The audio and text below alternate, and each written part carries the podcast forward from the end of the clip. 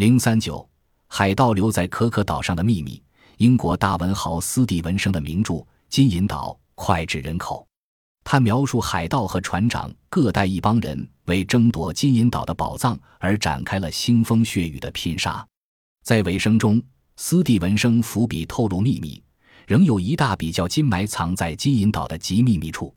金银岛系指太平洋的可可岛，该岛位于距哥斯达黎加海岸三百英里的海上，曾是17世纪海盗的立足点。海盗把掠夺的财宝在此岛装卸埋藏。为此，无名荒岛蒙上了层层神秘色彩。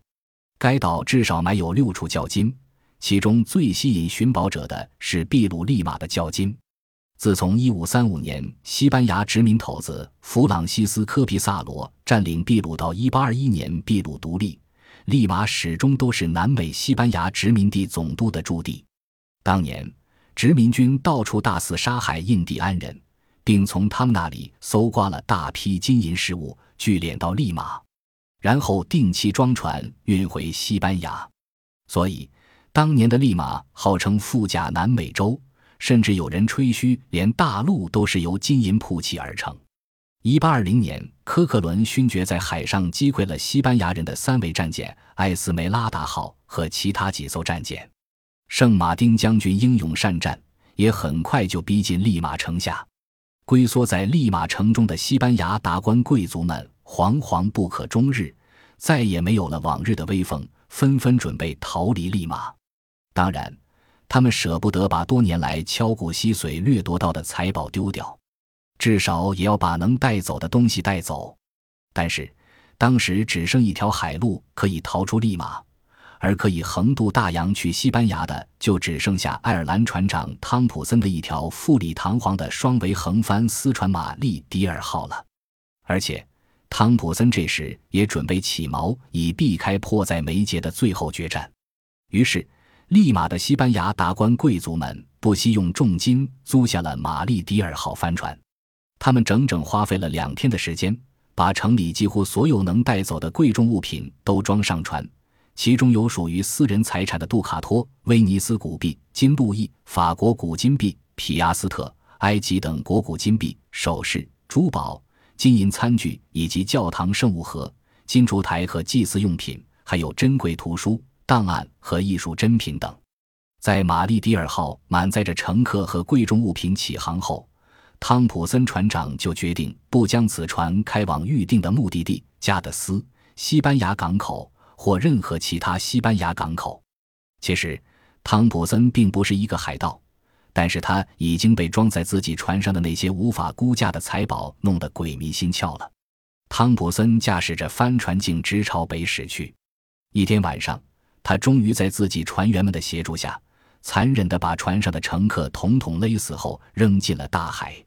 玛丽迪尔号从此成了一艘名副其实的海盗船。汤普森经过一番考虑，决定将船开往可可岛。这主要是因为几个世纪以来，可可岛与世隔绝的地理位置有助于摆脱任何海上监控和追踪。它早已成为南美洲海盗们一个颇有吸引力的避风港。汤普森将船上的主要财宝小心翼翼地埋藏在可可岛之后，毁掉了玛丽迪尔号帆船，与船员们分成小艇去了中美洲。他们谎称在海上遇到了无法抗拒的狂风暴雨，船触礁沉没了。但是，尽管汤普森费尽心机地狡辩了很久，他的海盗行为还是被完全识破了。他的同伙们在酷刑下供出了实情，并受到了惩罚。汤普森被判处绞刑，在临死前，也许为了摆脱良心上的谴责，他向自己的好友基廷透露了可可岛上的藏宝秘密。他给了基廷一份平面图和有关藏宝位置的资料。基廷按照汤普森所说的，先后三次登上可可岛，带回了价值五亿多法郎的财宝。但是玛丽第二号船上的主要财宝却始终没能找到。后来，基廷又将可可岛的秘密告诉了好友尼克拉·菲茨杰拉德海军下士。由于这位海军下士太穷，没有钱找到一条船。所以一直没能去可可岛。菲茨杰拉德临死前决定将自己知道的藏宝秘密告诉曾经救过自己性命的科曾豪上尉。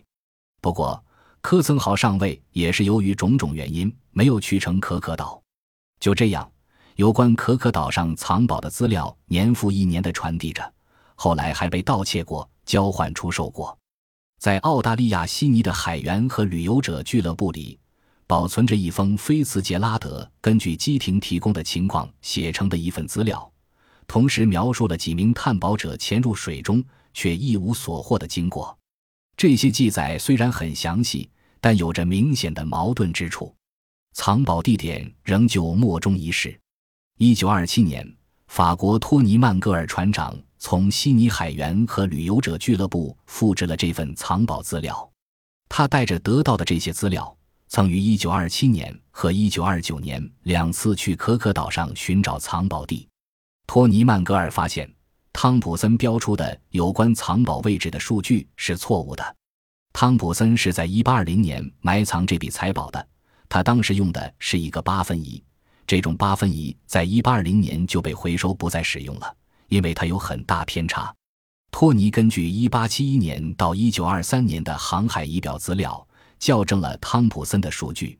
托尼认为，汤普森的那笔财宝就埋在希望海湾南边和石墨岛西北边的海下。托尼曼戈尔在岛上还确实找到了一个在落潮时的近一个小时里才可以进入的的洞穴。然而，由于他犯了一个不谨慎的错误，他是独自一人去可可岛的。而在那个地方，水流湍急。正当他在水下竭力排除洞外杂物时，越来越多的水涌到了洞口，差一点把他淹死。他拼命挣扎了半天，总算回到了岸上。他以为这是对藏宝寻找者的诅咒，从此再也不敢去那里冒险了。功夫不负苦心人。一九三一年。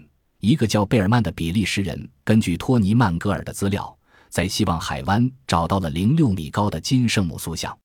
这尊圣母金像被贝尔曼在纽约以一万一千美元的价钱卖掉了。随着时间的推移，有关可可岛藏宝的资料越来越多，而且都自称是可靠材料。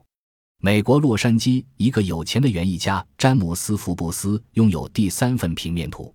他曾经带着现代化的先进器材五次去过可可岛，遗憾的是，最终一无所获。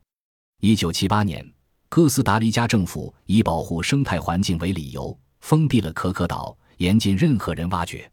从此，可可岛便只能成为寻宝者梦中的幻影了。当年利马城里的无价之宝究竟藏在哪里呢？也许他们仍然沉睡在可可岛边上某个神秘的角落里。